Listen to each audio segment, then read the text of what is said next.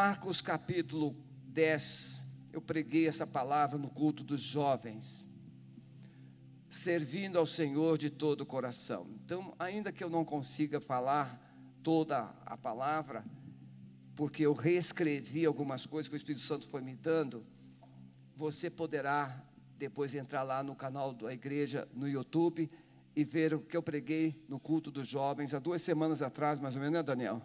Duas semanas atrás, é, o, o, a conferência que eles fizeram, servindo ao Senhor de todo o coração, servindo de todo o coração. Marcos escreve assim no capítulo 10, verso 45: Porque o filho do homem também não veio para ser servido, mas para servir e dar a sua vida em resgate de muitos. Irmãos, o contexto, Jesus está concluindo a sua caminhada ministerial e ele está indo para Jerusalém. E quando Jesus decide entrar na trajetória em direção a Jerusalém, ele sabe que ele tem poucos dias de vida uma semana. Uma semana. Mas mesmo Jesus sabendo que ele tinha apenas uma semana de vida física, ele não perde o foco, ele não perde a visão. Os discípulos de Jesus, enquanto caminhavam com ele, nessa ida para Jerusalém, Tiago e João começam a discutir. Qual dos dois ocuparia o lado direito de Jesus lá no reino dos céus. E Jesus percebe que eles estão discutindo entre si qual deles seria o mais importante lá no reino dos céus. E Jesus disse: entre vós não é assim. As pessoas do mundo são dominadas e elas dominam. Mas entre vocês não será assim. Quem quiser ser o maior, que seja o servo de todos. Se você quer ser grande diante de Deus, decida viver com simplicidade, com humildade e amor diante dos homens. Porque esse é o perfil de Jesus. Sendo Deus, se fez homem abriu mão do seu trono, abriu mão da sua glória, abriu mão da sua majestade. O texto bíblico diz em Filipenses que ele se esvaziou. Quando você lê o Sermão do Monte, você encontra um Jesus ensinando coisas que aos olhos do mundo parece assim, são filosofias. Por isso que existem religiões que valorizam os ensinos de Jesus porque os ensinos de Jesus são bons. Mas as religiões, nem todas, entendem que os ensinos de Jesus, de Jesus são preciosos, mas elas não conseguem discernir a identidade de Jesus, a missão de Jesus, a obra salvífica que ele realizou na cruz. Jesus não veio somente para fazer o bem, para ensinar coisas interessantes e bonitas. Jesus veio, como ele disse, eu não vim para ser servido, mas para servir e dar a minha vida em resgate de muitos. Então a missão de Jesus era salvar você. A missão de Jesus é salvar você dos pecados. Mateus escreve no capítulo 1: o seu nome será Jesus, porque ele salvará o seu povo dos seus pecados. João escreve no capítulo 1, 29: Eis o Cordeiro de Deus que tira o pecado do mundo. O mesmo João escrevendo as suas epístolas, ele diz: se confessarmos os nossos pecados ao Senhor Jesus Cristo, Ele é fiel e justo para nos perdoar os pecados e nos purificar de toda injustiça.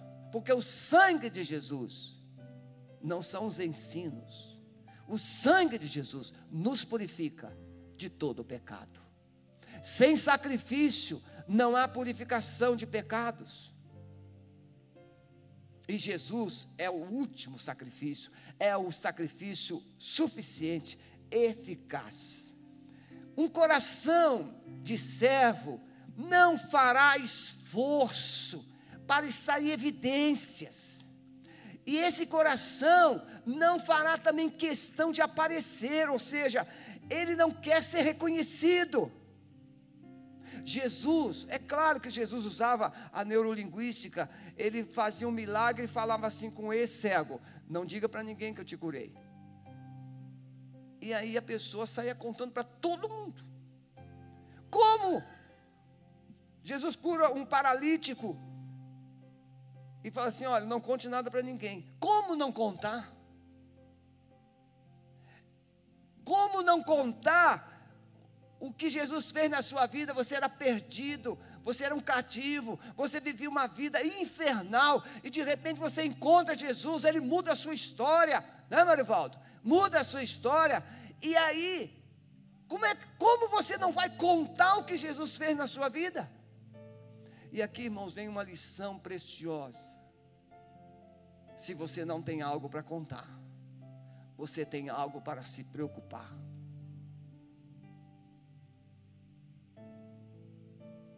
Por favor, pense nisso. Porque quem encontra Jesus passa a ter uma nova vida, se torna uma nova criatura, é perdoado, é salvo, é transformado. Como não tem o que contar? Mas se você não tem algo para contar, você tem muitas razões para se preocupar. Porque pode ser que você ainda não tenha tido uma experiência salvadora com Jesus. Então, essa servir é trabalhar em favor de alguém ou de alguma causa, de alguma instituição, de alguma coisa. Fazer, servir. Mas quando Jesus traz esse ensino, esses princípios, ele vai mostrar que servir tem um propósito. E esse propósito não é de quem serve.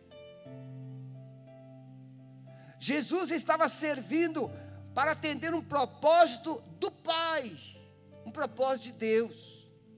Deus tem um propósito, por isso eu falei aqui com os candidatos. Tem que ter um propósito. E esse propósito não é si, não é beneficiar-se, e sim uma missão, porque o propósito vem antes da missão. Eu tenho um propósito, eu tenho uma visão, por isso eu desenvolvo uma missão uma ação, um trabalho, uma obra. E nós vamos servindo ao Senhor com todo o coração. Jesus, em João 13, ele lava os pés dos discípulos. Quando ele lava os pés dos discípulos, Jesus está dando ou revelando a identidade do verdadeiro servo. Ele sendo Deus, sendo o Senhor, o Criador, Todo-Poderoso, ele tira sua roupa externa, sua capa, sua túnica, se, se com uma toalha, pega uma bacia d'água e vai lavar os pés dos discípulos. Culturalmente, isso era um absurdo, porque era a função de um escravo. E os discípulos sabiam quem era Jesus, que Jesus era Deus, era o Filho de Deus, era o Senhor, o Salvador, que andava sobre o mar, que curava, que libertava. Jesus era o Deus Todo-Poderoso. E os discípulos, sabendo disso, reagiram de forma tremenda. Assim, não, Pedro, então, não, Senhor, o Senhor não vai me lavar os pés, não. Se eu não te lavar os pés, você não tem paz comigo. E Pedro queria tomar um banho inteiro. O Pedro era assim, era 880. Aí Jesus, não, Pedro, vocês já foram lavados pela palavra. Mas os pés, irmãos, os pés, eles se contaminam. Os pés, eles sinalizam a nossa vida cotidiana, nossos relacionamentos, nossos envolvimentos, a nossa missão. Os pés, bem-aventurados os pés dos que anunciam as coisas novas, coisas boas. Pés então, quando Na nossa caminhada nós ferimos, na nossa caminhada nós machucamos pessoas, na nossa caminhada nós caímos, nós ferimos, nós é, pecamos.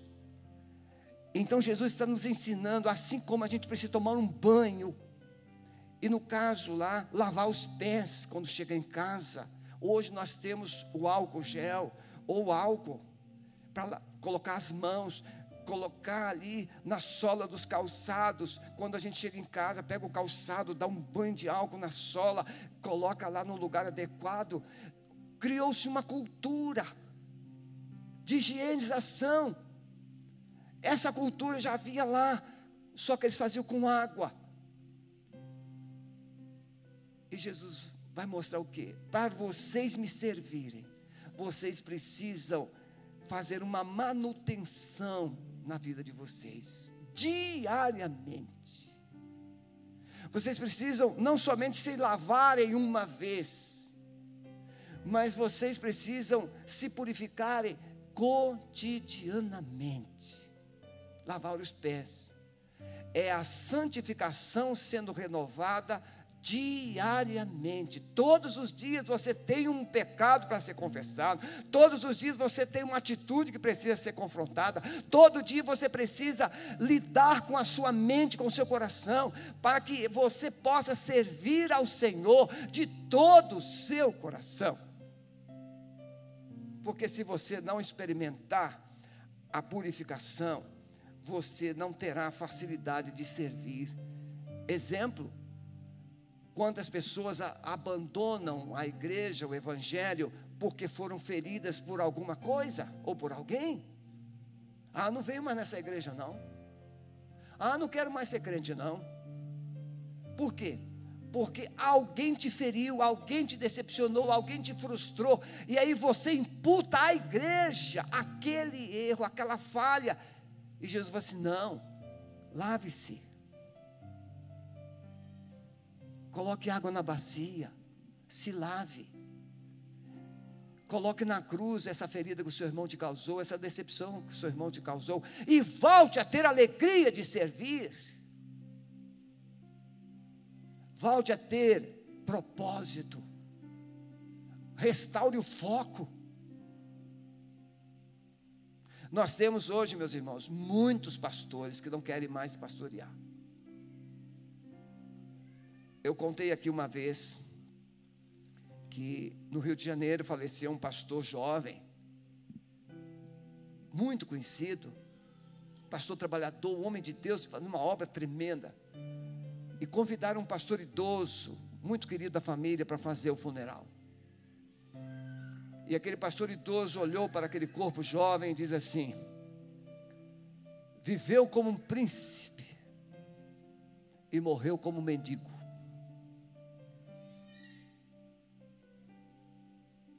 Viveu como príncipe porque tinha a visão de servir, mas morreu como mendigo porque não recebeu cuidados. Aquela igreja foi tão impactada.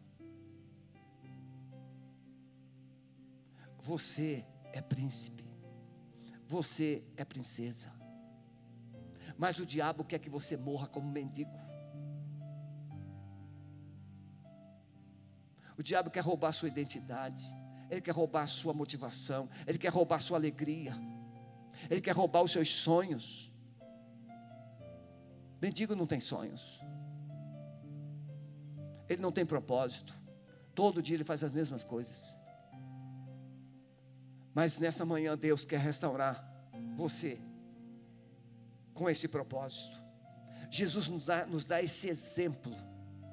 Lucas 22, e saindo, 22, 39 em diante, e saindo como costumava para o Monte das Oliveiras, também os seus discípulos o seguiram, e quando chegou àquele lugar, disse-lhes: Orai para que não entreis em tentação. Apartou-se deles cerca de um tiro de pedra, uns cem metros, e pondo-se de joelhos, orava, dizendo: Pai, se queres, passa de mim este cálice, todavia não se faça a minha vontade, mas a tua. Apareceu-lhe um anjo do céu e o fortalecia. E posto em agonia, orava intensamente, e o seu suor tornou-se como grandes gotas de sangue que corriam até o chão. E levantando-se da oração, veio para os seus discípulos, mas os achou dormindo. Jesus não desistiu da missão. Jesus não desistiu do propósito. Pega o seu dedo indicador, por favor, se você quiser. Não precisa fazer se não quiser. Coloque no seu coração. Você é o propósito. Pode dizer assim: Eu sou o propósito de Deus. Ele foi à cruz por minha causa, por sua causa mas tentaram demovê-lo, até mesmo quando ele estava na cruz, disseram assim: Se tu és o filho de Deus, desce e creremos em ti. Mas ele não desceu, porque tinha um propósito. Mas você desce, você vira as costas, você desiste, você para no meio do caminho. Por quê? Porque o diabo roubou o propósito de Deus na sua vida. Ah, pastor, porque o senhor não sabe o que fizeram comigo. Não sei mesmo. Mas uma coisa eu sei, eu sei o que Jesus fez por você. Eu não sei o que os homens fizeram, mas eu sei o que Jesus fez. E o que Jesus fez precisa ser mais importante do que o que os homens fizeram ou deixaram de fazer. Entender, irmãos, que as adversidades e oposição são campos férteis para quem deseja servir. Ganhar uma alma custa muito caro né, Daniel? Custa muito caro. Eu lembro de um testemunho de um, um casal, e a mulher, ela era palestrante, e o marido só era um motorista e acompanhava. E ela contava então, o marido, ele limpava o quintal e deixava tudo, ensacava as folhas, colocava lá na calçada para o caminhão levar. O vizinho Esperava uma, esse homem vizinho, esperava ele, ele limpar o quintal e varria o quintal dele do lado e jogava as folhas tudo no quintal dele, do outro vizinho que tinha limpado e colocado no saco. E aí ele voltava lá e sem reclamar, ele limpava tudo de novo, colocava no saco e colocava lá. Mas isso não durou um dia só, não levou um dia só, uma semana, um mês, isso foram anos. E esse vizinho nunca reclamou. Claro que não era eu, irmãos. Eu reclamaria no primeiro dia. Mas ele não reclamou. E aí, esse homem dá o testemunho. Eu era aquele vizinho mau. Eu era aquele vizinho que jogava as folhas por cima do muro. Mas eu me impactei, tal qual Paulo se impactou quando viu Estevão de joelhos, orando, pedindo a Deus perdão por ele. E Saulo nunca esqueceu aquela oração. Aquilo era um espinho na alma de Saulo. Como é que pode uma pessoa que eu estou permitindo morrer apedrejado, orar pedindo perdão por mim ao Pai, a Deus? Aquele homem disse: Eu aceitei Jesus porque eu entendi que aquele meu vizinho tinha algo diferente que eu queria ter. E um dia eu fui lá, disse: Eu quero esse Jesus que você tem, porque é impossível alguém fazer o que você faz diante da maldade que eu tenho feito você todos esses anos. E ele entregou a sua vida a Jesus, servir de todo o coração. É catar uma casca de banana que alguém joga e procurar uma lixeira um papel de bala. Alguém arranhou o seu carro. Alguém te falou mal pelas redes. Pega o nome dessa pessoa que falou mal por você nas redes, coloque sua mão sobre ela e comece a abençoar. É a única chance que você tem de alguém parar de falar mal de você, é você abençoá-la. Porque ninguém amaldiçoado vai melhorar. Só a gente abençoada melhora. Entender que as provações são campos férteis para Deus nos usar. Barnabé chega em Antioquia, e aqueles novos crentes estavam lá, mas Barnabé viu a graça de Deus, viu a presença de Deus, viu a obra de Deus. Barnabé conseguiu ver Deus no meio de gente que não tinha muita experiência cristã.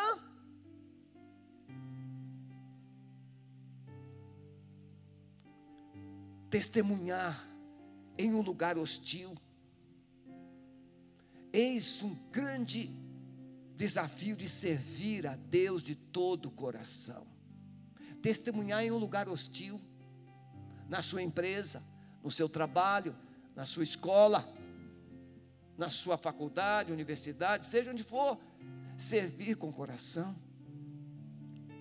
Eu lembro quando capelão numa escola, servi como capelão gratuito, é, voluntário, sete anos. Os professores não gostavam muito de mim. Eu era uma ameaça para eles, com aquela Bíblia na mão, todo dia ali. Mas um dia, uma professora de uma outra religião foi para o hospital. E ela era muito querida por todos os professores. E eu fui lá no hospital, diante de um, uma temperatura de uns 40 graus no Rio de Janeiro. Aquela mulher estava coberta com cobertores, tamanha a febre que ela estava. E eu cheguei lá naquele hospital e falei assim: Senhor Jesus, leva essa febre. Só isso. Ela precisa de salvação. Ela precisa do teu amor. Ela precisa da tua graça. Leva essa febre. Aquela mulher no dia seguinte estava sem febre e de alta. Quando ela retornou para a escola, ela contou para todo mundo. E agora os professores pediam para eu ir de sala em sala.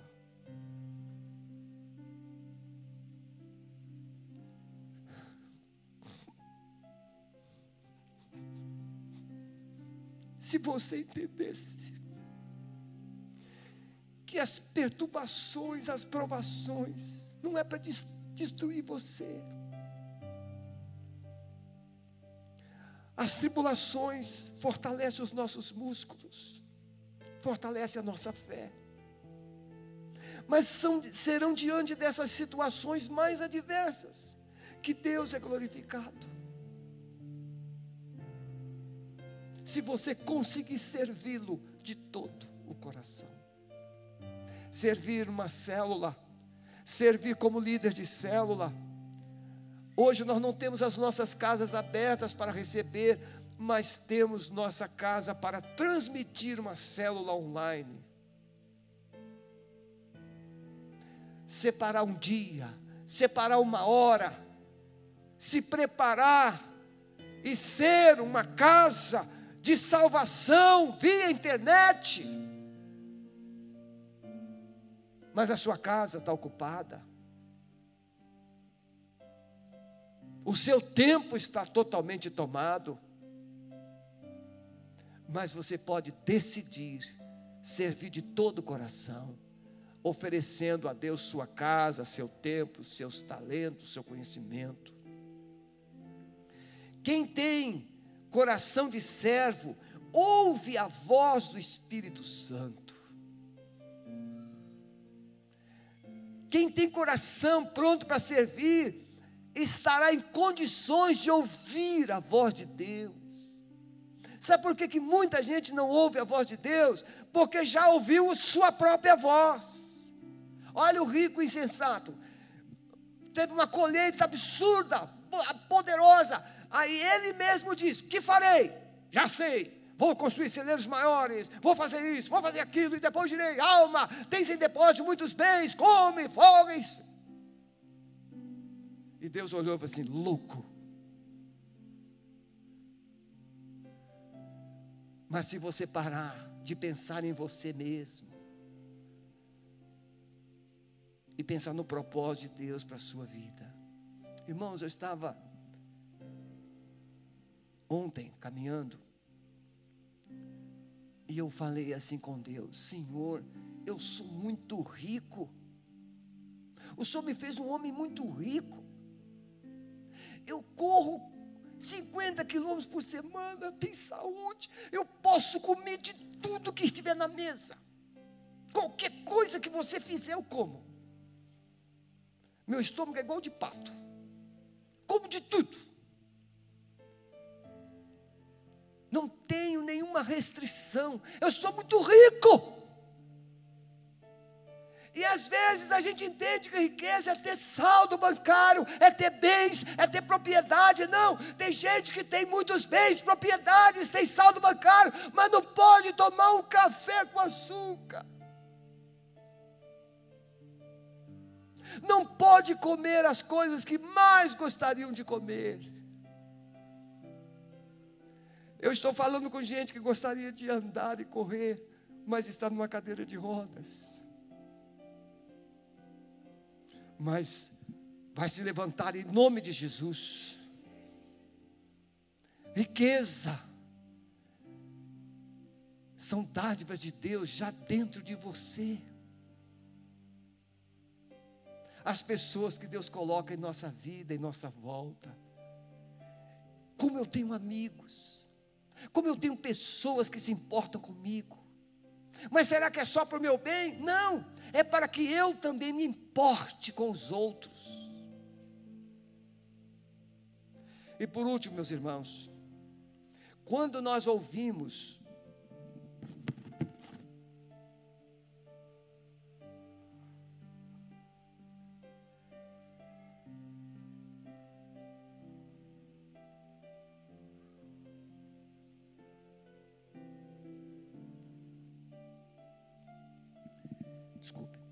Quando nós ouvimos Deus, Ele nos dá direção. Ele vai alinhando o nosso propósito. Abraão, sim, Senhor, sai, vai. Abraão, faça. E nós estamos aqui essa semana, jejum e oração, semana passada, dois dias. E nós tivemos um tempo que nós paramos assim, agora você vai ouvir a voz de Deus. E o senhor ouviu, pastor? Sim. O Espírito Santo me trouxe Gênesis 17. E ele diz assim: Eu quero que você ande na minha presença e seja íntegro. E eu vou te abençoar. Andar na presença de Deus todos os dias, todos os dias, com propósito de santidade, de obediência de serviço. Deus está procurando pessoas que desejam servi-lo de coração. Quem sabe você pode ser uma delas. Podemos ter pessoas aqui que estão ansiosas, Senhor, o que, que o Senhor quer que eu faça? Senhor, o que, que o Senhor quer que eu faça? Pode ser você. Quando Deus tem um grande desafio, ele sabe a quem procurar. Eu falo isso para os seminaristas, seminaristas ou licenciados em teologia. Pastor, agora eu já terminei a faculdade. Pastor, estou aqui, estou pronto. Eu não chamei ninguém para a faculdade, eu não, eu não vocaciono ninguém, então eu não tenho nenhuma dificuldade, eu não tenho nenhum problema, eu não tenho nenhuma responsabilidade de arranjar igreja ou ministério para ninguém. Sou livre. Eu tenho que cuidar do propósito que Deus colocou aqui. Mas quem sabe Deus coloca no meu coração e diz assim: vá lá e chame o fulano. Eu tenho uma obra para ele fazer. Ele está ocupado demais para me ouvir. Pode acontecer.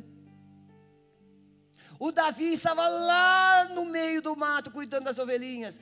E o Samuel, o Samuel era homem de Deus, irmãos, a toda a prova. Mas o Samuel não conseguiu discernir, porque Deus tinha um propósito para nos ensinar hoje. O Samuel sabia que não era Eliabe, mas quando Samuel viu Eliabe, grandão, guerreiro, lá no exército de Saul, ah, o Samuel falou assim: com certeza está diante de mim ungido do Senhor. E o Senhor se me assim: já rejeitei esse. E passaram os sete. E Deus disse: não é nenhum desses. Aí o Samuel, todo sem graça, assim: tem mais alguém? Ah, tem o menor. Olha quem Deus escolhe. o menor. Mas o menor diante dos homens é é o maior.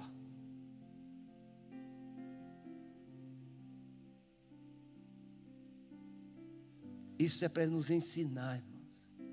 O Davi, coitadinho, estava lá cantando salmos, o Davi estava lá tocando harpa, o Davi estava lá lutando com o leão, com o urso, ninguém sabia, só Deus sabia, e Deus sabia, esse aí vai guerrear por mim. Tem muita gente cheia de, de armadura, mas que não guerreia, é só enfeite. Mas vem o Davizinho, nem espada, nem lança, uma funda. E o gigante, pu, caiu. Deus está procurando. E Ele está passando agora aqui nesse auditório. Os músicos podem vir. Deus está passando aqui neste auditório agora, nesta manhã. Deus está passando aí na sua casa. Ele está te escolhendo hoje. Ele está te vocacionando hoje. Ele está te dando uma direção hoje. Ele quer restaurar o propósito dele na sua vida, na sua história, no seu coração.